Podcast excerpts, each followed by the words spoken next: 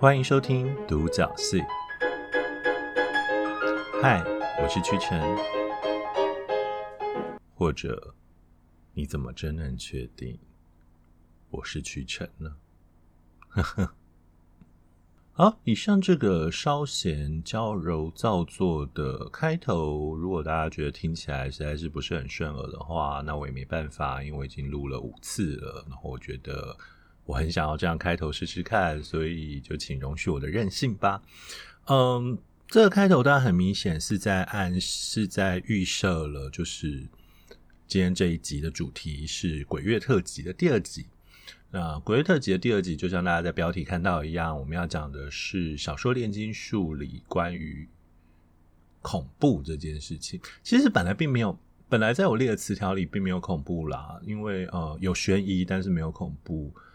但是总觉得到了鬼月来试着做个恐怖小说专题，然后就一路想到现在，就决定嗯，那来设计一下呃恐怖这个写作方式好了。首先，我们要先知道恐怖这件事情其实是一个呃对文字非常不公平的东西。我的所谓对文字非常不公平的原因是，我们先讲拍电影好了，电影要让观众觉得恐怖有很多技术，其中包括它可以拟造一个真实的、具有恐怖感的形象，或者是它可以运用悬疑的音乐、惊悚的音乐来加深读者的感到恐惧的可能性。那当然更更重要的是，电影是有所谓的 jump scare 这个技术的，也就是它可以忽然跳出来吓你。它可以忽然间，荧幕变成是鬼的脸之类的，它会逼你猝不及防的在很快的节奏之内接受一个你其实并不想看到的东西哦。所以，其实电影在恐怖这件事情上很明显有着优势。即便不是电影啊，就不是电影这种综合性媒体，单纯只是漫画的话，你也一定曾经在看。伊藤润二的漫画的时候，忽然间感受到某种局促不安，因为他可以很有技术的让，呃，透过画面的分割跟分层来成功的让你感到害怕或感到恐惧。呃，我曾经有一次在看《灵异教师神眉》，对，《灵异教师神眉》虽然是在讲妖怪的，但是它多半不太恐怖哦。但有一次有一集我忘了鬼妖怪是什么，总之就是他看到一半，然后你一翻页过去，它就是两页整整拉页的那一个怪物的，我记得是个小女孩吧，那个小女孩完全变形的脸，就是整个放在漫画两页看着你这样子。然后更不要提，我那个时候看的是就是少年快报版本，也就是大本的杂志哦，所以你就看想到那脸更大，比单行本比起来脸更大。那一次我大概是我有史以来印象中真的有被漫画吓到的吧，就是翻过去啪，就是 漫画掉到地上这样这一种吓到。所以你会发现影像其实是一个很好。很占便宜，可以让观众觉得说：“哦，这好恐怖哦！”就是他们其实可以轻易的占有这种 jump scare 的特特长或者是优势。但反过来说，小说所要营造的恐怖，很显然需要更深沉一点，或者我们也不能讲更深沉一点。我们需要让它更亲近一点，或者是更……呃，我。现在一时之间想不到确切的词来形容，或许我们讲下去，大家可以慢慢理解我想讲什么。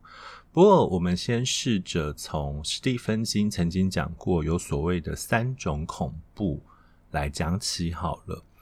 呃，他认为恐怖有三种，the three types of terror。第一种叫做 the gross out。就是 gross out，就是让人觉得恶心，让人觉得想吐，让人觉得呃不舒服的。他认为了 gross out 就是什么意思呢？是你忽然间发现有一颗被切断的头从楼梯顶端咚咚咚的掉下来，然后或者是呢，当灯关了的时候，你发现有个绿绿又黏黏的东西啪嗒一声掉在你的手臂上。他认为这叫做 gross out，这让人觉得恶心或让人觉得不舒服，这是最低等级的恐怖。呃，这个其实，在小说我不太确定小说有没有办法完整而且顺利的传达出这种东西，但事实上是小说如果是这一类东西，除了呃暴力的描写之外，否则多半没有办法让我感到太恐慌或太害怕。你我有时候甚至就只会觉得，我就看慢慢看你表演这样子。所以呃，我自己觉得这一件事情在小说上其实比较。没有办法达到某种程度效果，那有的时候你其实处效果处理的不好一点，其实会让我生气哦。例如《平山梦明》，我老是觉得《平山梦明》就是会让我生气的那种恐怖小说，就是啊，就是好，你要虐待，然后你把虐待想得很仔细，对我真的感觉到痛了。但是这种恐怖我没有觉得很很那个啊，就是是真的叫恐怖吗？就是你就是逼迫我。看一堆恶心的图片这样子，不过这主要是我的问题啦，就是我好像不能接受这种东西。我不能说它比较低级，但是我比较没有办法接受这么生物性或者这么感官性的恐怖刺激。好，或许是因为我比较弱。OK，好，OK，那这是呃，史蒂芬金认为第一种恐怖，gross out，就是让人恶心不舒服的。但另外一种呢，第二种它叫做 The Horror，就是大家很熟悉的 Horror Movie 的 Horror。那 Horror 呢，他认为呢，就是超自然的。他其实只用了一个字啦，The Unnatural 这样子。那这种超自然呢，他认为，例如像熊一样大的蜘蛛啊，或者是像那些呃死而复生的人，然后并且走在路上。他这边意思应该就是活死人了，就是人死而复生变活死人之后，然后走在路上。然后他也用了那个关灯的说明了，就是将当光灯关掉之后呢，你感到有一只长着爪子的手抓住了你的手臂。OK，所以这是他所谓的 horror，也就是超自然。就超自然就是一些不可思议、你没有办法想象的现象，例如晚上雕像忽然动了起来，或者是呃房间里的娃娃忽然间对着你笑。如果是恐怖电影，你看恐怖电影在这时候又有胜场了，这时候还可以有那种小孩子的笑声，呵呵呵，哈哈哈，嘿嘿嘿之类的，那你就会觉得很恐怖嘛。但是小说再讲一次，小说其实不太行哦，所以你只能用呃比较好的描写方法来带过这件事情。那第三种，斯蒂芬金所谓的恐怖，它是用 terror 这个词哦。呃，terror 跟 horror 怎么分呢？简单来讲，在英语词源里面，terror 其实带有一点点的神圣性或者是战栗感，它不像 horror 这么的感官性哦。terror 就是一个。带有神圣的效果在这样子，好，他甚至还有某种敬畏感，就是你面对的东西实在是过度恐怖到导致于你会害怕它。Horror 也会害怕，但就是那过度恐怖，你不但只是害怕他而已，你甚至还有点想加入他，就那种打不过就加入的感觉哦。好，那他对 Terror 的形容是，哦，首先他的形容词很好玩，他说 The less and worst one，就是最后但也是最糟糕的一个哦。他说，呃，当你回到家，然后发现所有的东西通通都被拿走，并且被某个确切的。存在给置换掉了，讲的嗯、呃，对不起，我因为我看着英文直翻，好像有点不太顺。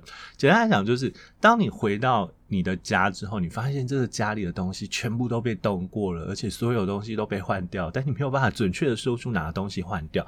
对他来讲，这才是真正的最可怕的恐怖。那他当然也用了一下，就是呃，刚刚那个关灯的。关灯的例子哦，就是他说这只灯关了，然后你感觉到有东西在你身后，你听到了它，你可以感觉到它的呼吸在你耳边，但是当你转头的时候，却完全没有东西在那里。好，这是史蒂芬金认为的三种恐怖哦，然后你会发现这三种恐怖最大的特色是什么？最大的特色是它的模糊性跟它的可掌握性越来越呃对不起，应该是它模糊性跟它的不可掌握性越来越高哦。在 Gross Out 的时候，它其实是一个很确切的让你感到害怕的东西嘛，就是不管是断掉的头啊，或者是呃有个杀人魔冲了出来，对你来讲那都是一个恐怖的东西，没错。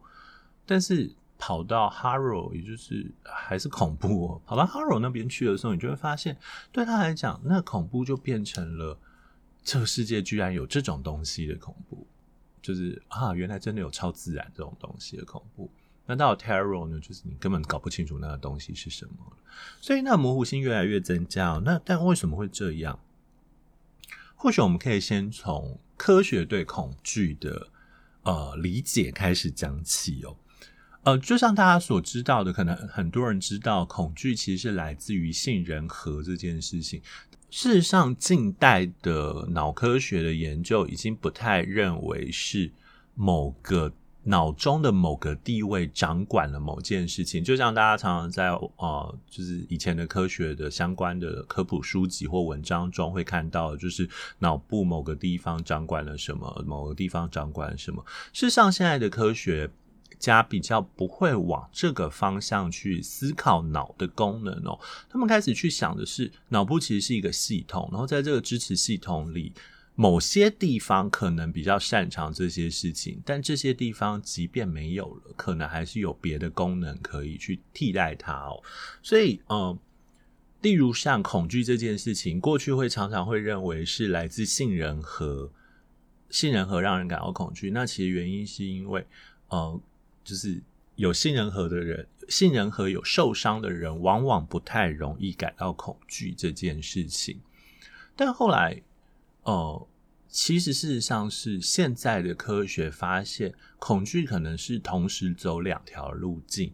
第一条是直接到杏仁核去，没错。但杏仁核做的事情是什么？杏仁核其实并不是让你感到恐惧，它是让你有恐惧的行为。举个例子来讲，瞳孔放大，呃，全身肌肉紧绷，静止。哦，为为什么要静止？是因为这其实跟跟自然界有关哦。在自然界里，你动通常都是先被掠食者发现的理由。所以换句话说，如果你感到恐惧的话，你要做的不是动，你要做的是先不动，以避免被发现。这个直觉反应面对将朝你冲来的车子，很明显是不适用的。所以，呃，这也是。现代人常会发生某些悲剧的原因哦。好，那呃，杏仁核其实是让你做出感到恐惧的反应，它是做出反应而已，它并不是让你感到恐惧的事情。真正让你感到恐惧的是，透过另外一条途径穿到大脑皮质去，借由大脑皮质解释之后，于是你觉得啊，我该恐惧了。好，你会发现这两者的差别是什么？是杏仁核其实是比较本能性的，这个本能性的原因是因为。我们感受到恐惧的东西需要很快，因为恐惧的东西之所以我们会恐惧，是因为它对我们造成了威胁。所以，如何在超出理性反应、比理性反应更快的速度下做出对恐惧的反应，就变成了一个重点，是我们需要有一个反应及时的东西。那所以杏仁核它依照的并不是我们理性去判断一个东西恐怖或不恐怖来判断的，所以杏仁核依照的是什么？杏仁核依照的是某种直觉、某种 pattern，它辨识的是某种模式。比方说，他看到一个人长着非常尖的獠牙，他就会直觉的先感到害怕跟恐惧，因为非常尖的獠牙的确是你会感到害怕的东西哦，因为它的确有可能是掠食者的形象。好，可是。很明显的是，文字我们其实没有办法营造出这种好像很恐怖的标志，或好像很恐怖的痕迹出现，因为我们没有办法，我们没有办法写出来，就是这是一个吸血鬼朝你走来，你就会觉得啊，有吸血鬼走来，好恐怖哦。对我们来讲，我们。文字对我们来讲始终不是动用到杏仁核去的，我们没有办法靠着杏仁核去辨识出那种立即而危险的恐惧。所有的 jump scare 都是来自于杏仁核哦，也就是我们对靠着杏仁核。所以，呃，我们事实上是杏仁核让我们感受到某种近似于恐惧的反应之后，然后事后我们的大脑跟神经才再重新理解啊，原来这是恐惧。我不太确定，呃，大家有没有过这种经验，是我们会把兴奋跟紧张混合在一起，或者是有一个。同样的行为，我们好像既可以理解成兴奋，也可以理解成紧张。呃，起码就我的经验是，呃，有的时候我去见到某些人的时候，呃，就是例如某些作家或者是某些大人物的时候，我常常觉得我很紧张，然后可是我表现出来的时候，朋友都会说：“呃，你好像不是紧张，你好像比较像兴奋。”所以换句话说。我自己把我那个肌肉微微颤抖，然后心跳加快，然后开始冒汗、体温上升等等的行为，我自己内在是把它解读成紧张或感到害怕的。但其实搞不好它其实是一种兴奋的过程哦。所以现在的科学家有一种在对待恐惧症的治疗方式，就是想办法说服。让那个人想办法说服自己的大脑，我是感到兴奋，而不是感到恐惧。所以你就会发现说，OK，杏仁核只是让你感到，呃，就是你有害怕的反应，但是并不代表你害怕。这这两件事情，目前的观点是试图把它分开来了。那这对小说家来讲有什么意义？因为这对小说家来讲有很大意义是，OK，我们要放弃靠着杏仁核让人感到恐怖这件事情，也就是我们要放弃让人觉得，呃，天哪，这怎么可能？就是这太吓人了这种情绪。我们要做的事情变成是，我们要制造某种焦虑，因为恐惧通常有一个明确的、可识别的威胁。呃，我要再强调一次，所有的恐惧都是来自于我们。有东西会威胁到我们的生存这件事，包括你对蛇、你对蜘蛛的恐惧，你对各种东西的恐惧，其实都是这样子啊。如果一个东西对你的生存完全不会威胁的话，你根本不会感到恐惧啊。OK，不过这个、这个、这个细节我们等一下再讲哦。好，所以。呃，恐惧通常是有一个明确的、可识别的威胁，它可以直接的动用到杏仁核去操作它，它会直接的逼迫杏仁核去做出反应，然后之后你的脑内皮质综合了杏仁核的反应，再综合了他看到的东西之后，才判断说，OK，这是一个值得恐怖的东西，然后这个时候你才会感到所谓的后怕，之后感到害怕这样子。好，可是。所以小说家没有办法在在在直接的恐惧这件事情上占擅长哦。那小说家该怎么办？小说家该做的是去让人焦虑。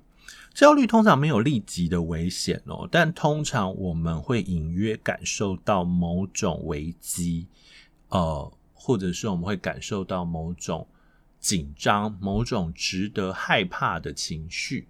这是来自于什么？这其实是来自于我们对这个世界的各种的模式的熟知之后，稍微一丁点的不对劲，都可以引发我们有一点点焦虑的结果。如果用一个可能稍微好懂一点的例子来讲的话，就是比方说你今天早上十点要面试，然后你早上八点起床。然后你估计大概花两个小时，你其实到那到面试的地方只要十五分钟，所以你还有一个小时四十五分钟可以呃打打理自己。更何况你已经不打算吃早餐了，因为吃早餐会让你变笨，所以说你还有更多的时间。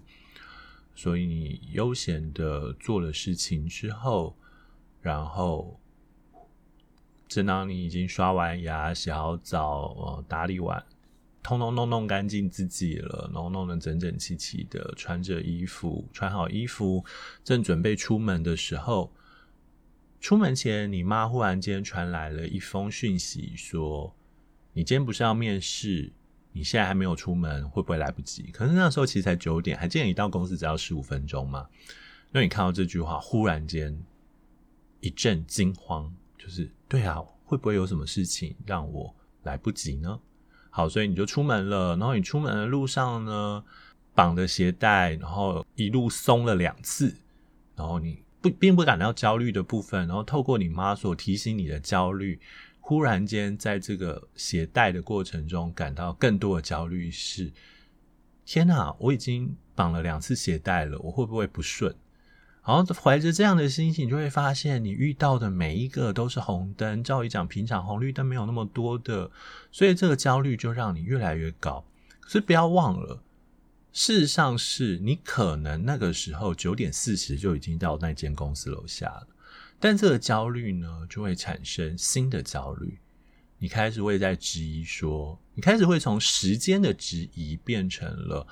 会不会表现不好？然后或者是我们会开始会认为过去的这些不顺会不会都是一种 sign？会不会都是一种象征？一种暗示说，其实我这一个面试并不会太好的标记。可是这些焦虑都是谁创造出来的？都是你自己创造出来的。这些焦虑都是你自己透过解读你的生活之后。刻意创造出来困扰你的东西，这些焦虑事实上都来自于什么东西？事实上都来自于不确定性以及某种模糊感，也就是你没有办法确定我到底面试会怎么样，你没有办法确定你到底会不会被录取。这些东西的不确定性配合上。别人在你的精神上稍微施加的压力，事实上，即便没有你妈的那一封简讯，你搞不好还会感到恐惧。但我刻意要把这个因素加进来，就是每次其实都是很小的地方哦。特别是你会常常会发现，焦虑是一个人家不提醒还好，那人家一提醒你就忽然间在意起来的东西哦。焦虑是比恐惧来的好操作的，在文字上来说，就是你在文字上，你不太可能传一封信。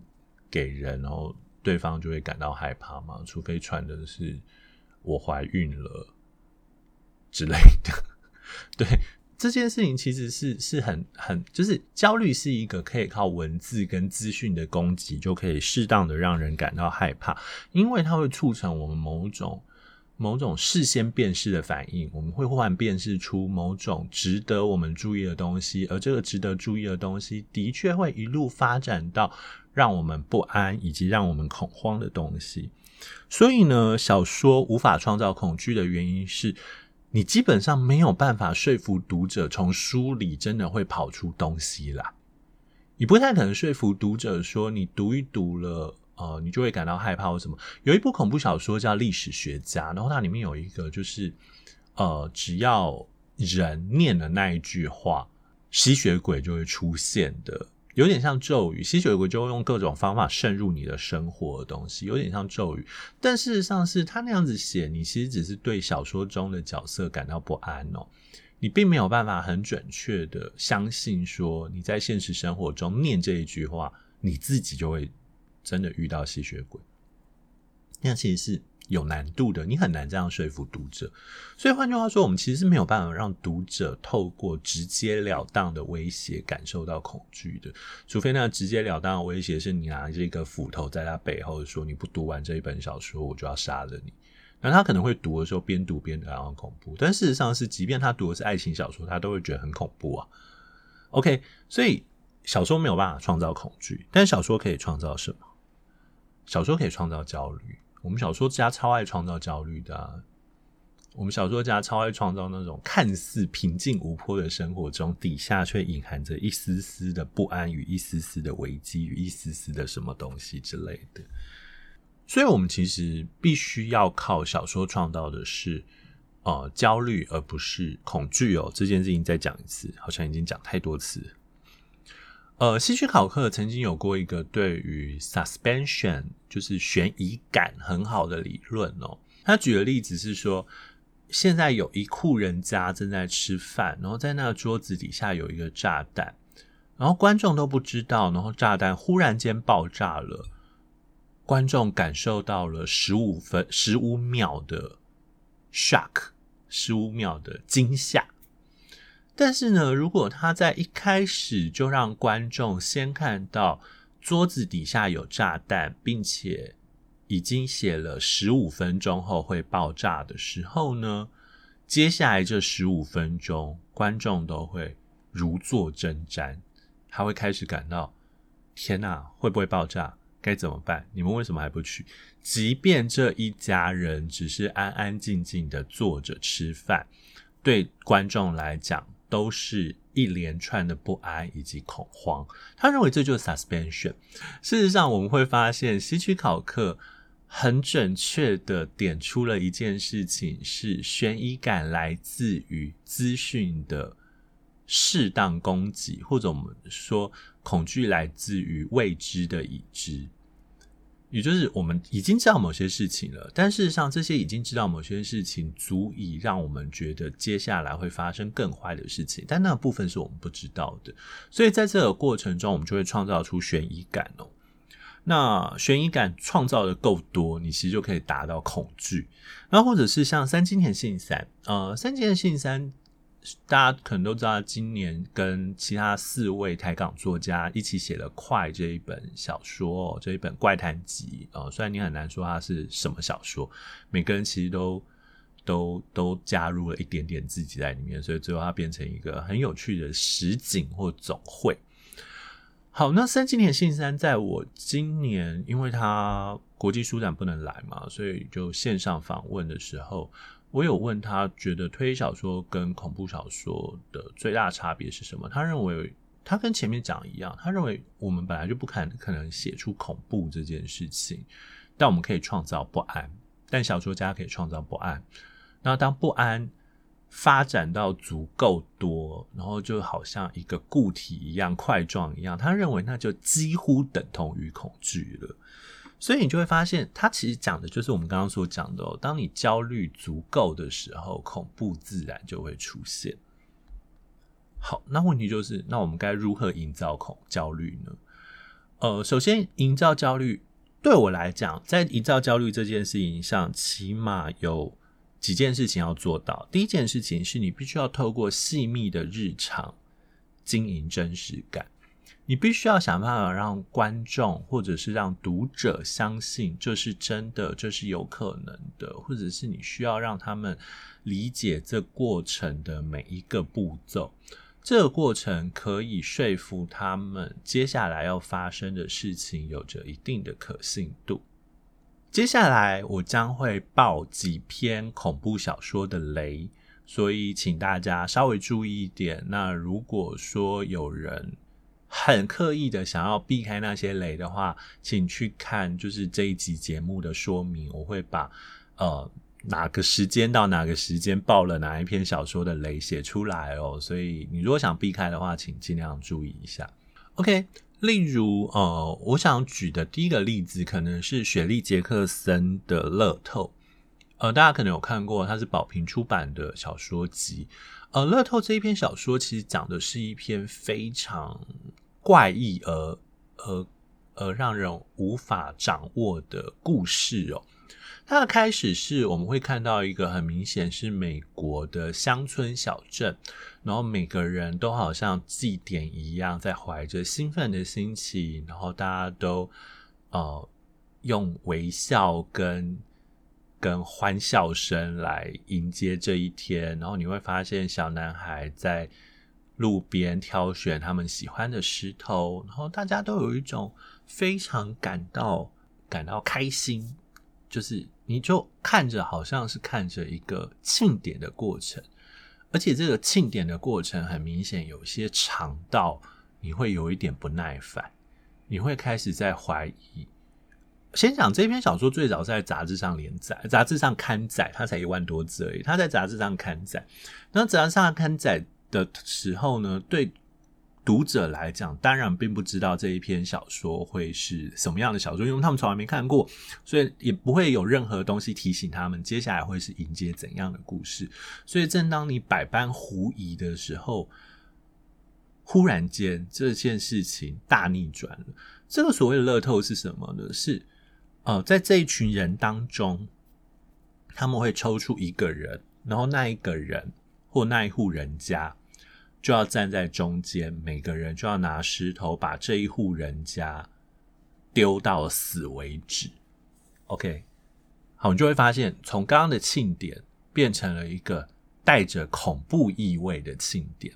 然后这个逆转其实是来自于什么东西？这个逆转其实就是来自于你前面看到的铺陈，就是那些对于庆典的大家的反应、大家的情绪以及大家的兴奋，这些东西成功的糅合了你本来曾经参加过的各种庆典的情绪，创造出一个。但在这个情绪之中，你又会隐约感觉到有一些些不安。不安什么？不安于为什么他们要捡石头？不安于好像这个活动并不是一个太开心的过程，好像会有人受伤这种东西。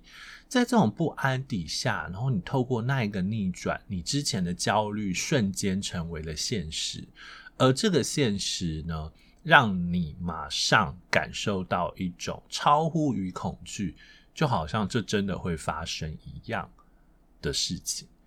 OK，所以很细密的描写，某种程度上是恐怖小说的核心，因为你需要想办法说服读者进入你设定的情境之中。所以，呃。我其实不太喜欢那种所谓恐怖极短片啦，就是那种什么打开门来门什么东西看着你们，因为那种东西你会发现模式很多，而且那种东西就是哦好嘿呵嘿，所以其实这件事情就是你其实极短片能够让读者感到恐惧的，真的就只有那一瞬间而已。那乐透其实是会不断的。不要忘了，我刚刚前面讲，你会结合起你过去的经验，所以对他来讲，他基本上是跟你的经你的经验丰富了这篇小说的过程，所以这其实可以很成功的让读者感到恐慌、害怕，所以它会是一本一篇成功的恐怖小说。那可是你到现在呢？当你如果已经知道它是恐怖小说，你会发现它反反而朝向另外一个有趣的方向前进。是还记得前面讲的那个呃？希区考克的炸弹理论吗？因为你知道它是恐怖小说，所以前面的细密的那一些东西反而会更加深你的不安感。就是，OK，他要逆转了，天啊，他要逆转，他到底什么时候要逆转呢？哦，当然，这个再久一点就会有点、有点、有点不耐烦了。但是简单来讲，他的恐惧其实是来自于这种很奇特的双面性，是你知道了。呃，你不知道会感到恐惧，没错，但你知道了还是会感到恐惧。那这其实都是透过呃很好的白描的技法去塑造出来的过程。所以，请如果有想写小说的人，请注意，情节虽然很重要，但你如何让这个情节可以获得更好的技术支撑，可能是更重要的事情。对，就是你知道，好的技术就是你甚至不用设计太好的情节，大家就会买账。好，但是呃，我想举这个东西的另外一个有趣的例子是，呃，你甚至可以纯粹的在书写日常的过程中，透过小说家的技术，能够妥善的安排跟安置一些不安的情绪之后，你就可以成功的将一个很日常的情景描写成恐怖小说。我这边要讲的。是克里斯汀·鲁潘尼安的《猫派》，大家前一阵子红到一个爆炸，这样子就是《猫派》这篇小说其实讲的很普通，就是一个男生跟一个女生在电影院认识了，然后开始交往的过程。但开始了交往的过程之后呢，其实里面的情节是每个女生都会发生的，就是她开始发现这个男生好像有一点点控制欲等等的。这篇小说就是不断的透过这些细节的营造，创造出他。我猜他大概是把很多类似的情境都放在一起了。我的我猜是因为我毕竟没有没有当过女生，没有办法理解那种被男性的你一方面被他吸引，但你一方面又意识到他是有可能伤害你的那种恐惧感笼笼罩。小说家写的蛮小说写的蛮好的，我大概可以。猜测到这个部分，但我并没有办法准确的掌握住这些事情哦。所以，呃，他很清楚的把这些，呃，对于一个人，我好像既喜欢你，但这个喜欢其实的确带着某些阴影的部分。这个阴影是来自于男性对女性的宰制跟恐惧哦。所以，呃，这种不安就会很顺利的被建立出来，然后到这篇小说的最后一句，你才会忽然间。释怀的想说，对，这真的是一篇恐怖小说。我啦，对我来讲，我觉得女生搞不好看到一半就，嗯，这是恐怖小说了。所以你就会发现，即便是日常，它真的纯粹写的非常日常的东西，它并没有写任何超自然的东西，没有任何东西被换掉等等的，但它还是成功的创造了一个恐怖的情境，让你看下去，并且觉得他妈的这超恐怖。这是一个很有趣的例子，就是。你要让人感到不安之前，你必须要先让人家知道你所描写的世界是怎样的，而这个世界总有一些不安是可以被放大的。好，那第二件事情呢，叫做重复。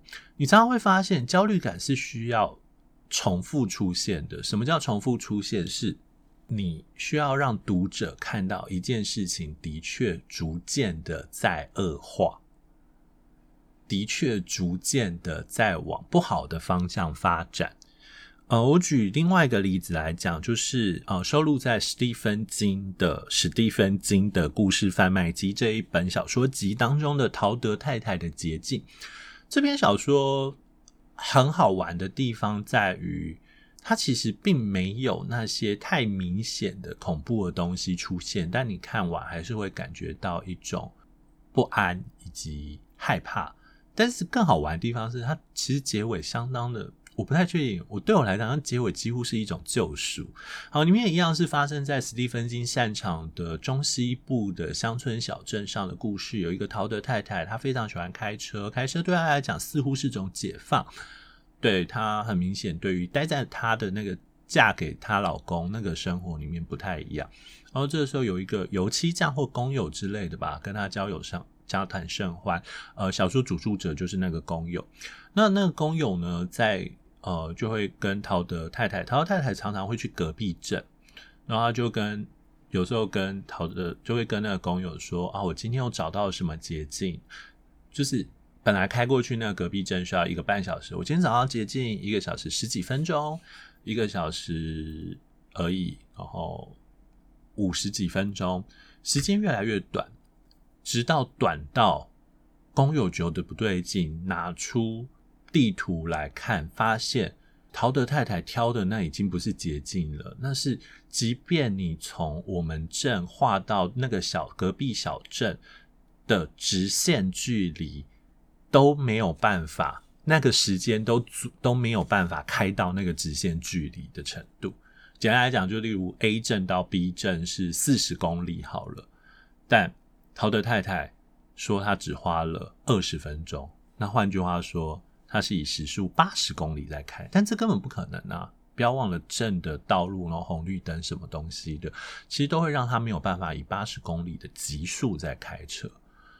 然后你也会发现，呃，工友开始看见车子上面的残渣等等的，开始掺杂的一些不像是现实我们会看到的东西。”好，这个时候你就开始隐约可以意识到，陶德太太到了异界去了。陶德太太穿过了什么东西？那但这篇小说，我觉得你要说恐慌或不安都有可能。但这篇小说真的厉害的地方是，史蒂芬在最后让它成为了一种救赎，就陶德太太好像就永远的进入那个空间，但那个结尾并不是一个让人更不安的东西哦。所以严格讲起来，并不算是一篇很很标准的恐怖小说，但它是一篇很史蒂芬金式的小说，就是恐怖的结尾却是带来救赎。如果你看过史蒂芬金不少小说，大家就会知道这件事情。好，所以这其实是重复所可以成功造成的焦虑感哦。然后第三个关键是什么？第三个关键是你不要给出太多情报。所以不要给出太多情报，听起来好像跟呃。讲很多细节相违背，但事实上是你不要给予观众、读者太多的情报去理解那个恐怖的来源。举个例子来讲好了，呃，像刚刚的的呃，雪莉杰克森的乐透。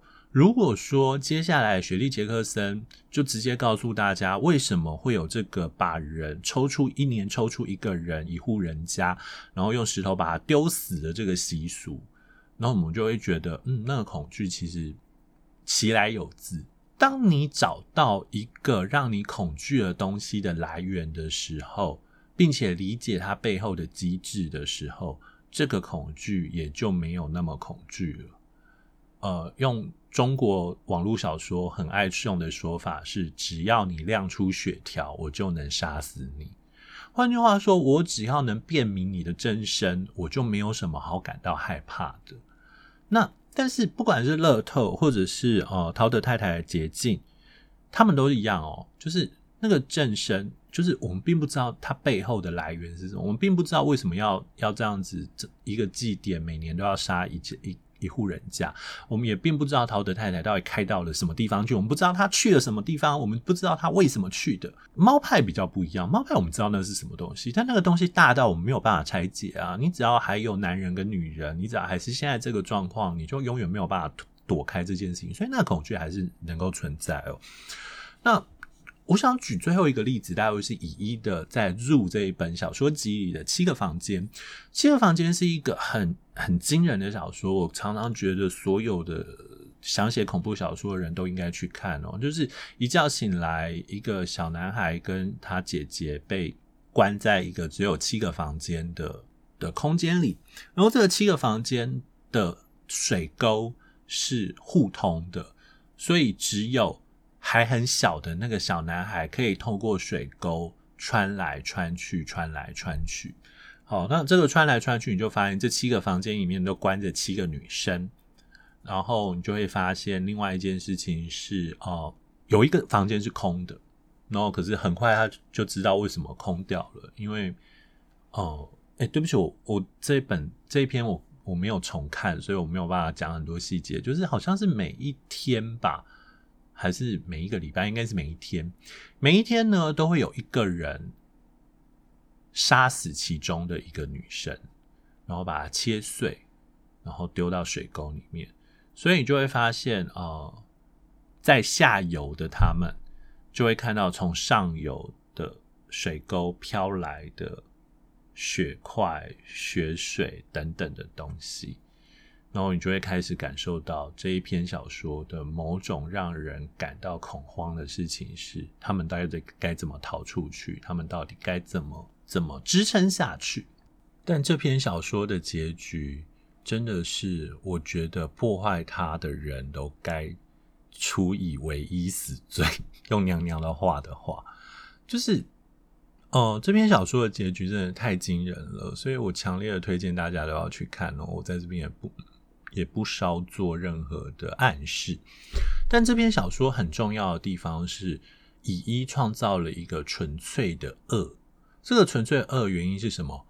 因为我们什么都不知道，我们不知道他从哪里盖出了这样子七个房间，然后都可以关起来的。我们不知道他到底为什么杀人，我们不知道他怎么把小把人关进来的。我们什么事情都不知道。那正因为我们什么事情都不知道，它就变成了一个纯粹的放在我们现代生活的不安以及隐喻，于是我们会感到恐慌。OK，这其实是一篇很高级的，呃，我自己觉得啦，很高级的恐怖小说，那所以很强烈推荐大家可以去看一下。那呃。事实上，创造出恐惧感或创造出不安感这种小说的技术还有很多哦。那我这边只是简单讲了几个几个技术，但实际上其实是要看各位自己去创作才有办法去找到自己喜欢的东西。那这其实是，呃，我其实自己觉得掌握情绪是一件很高难度的所事情，所以。他需要不断的尝试跟不断的努力，才有可能去掌握一个准确的过程。所以这其实是大家需要自己去努力的东西。那呃，这其实也就是今天的小说炼金术。那下礼拜，对，我好难得会一直预告，下礼拜呢，我会介绍几本我自己很喜欢的恐怖小说，跟我觉得恐怖小说的时代意义到底是什么。然后呃，我不太确定这礼拜能不能上线，但是不管怎么样。我跟我朋友对谈僵尸的的的内容，大概这礼拜四或者是下礼拜四会上线。对，为什么要变成礼拜四？因为我发现礼拜五上线，礼拜六、礼拜天大家真的不听不听 Podcast，那个效果好差哦，所以就决定干脆就变二固定礼拜二，然后有时候变礼拜四这样，有新增的都变礼拜四这样。好，那呃，谢谢你收听今天的独角戏。那如果可以的话，也欢迎到我的 IG，你有任何意见，你好奇于写恐怖小说需要用什么样的方法的话，欢迎到我的 IG，我的 Facebook fan page，就是我粉丝专业跟呃 Telegram 的群组去跟我讨论或跟我聊天都可以哦。那如果愿意的话，也希望你在你习惯听的平台上，例如 Apple Podcast，或者是呃，我知道 First Story 好像也有吧，或者是我不太确定 Google 有没有，请。帮我给我个分数，然后或者是写几句评语，让我知道你的看法。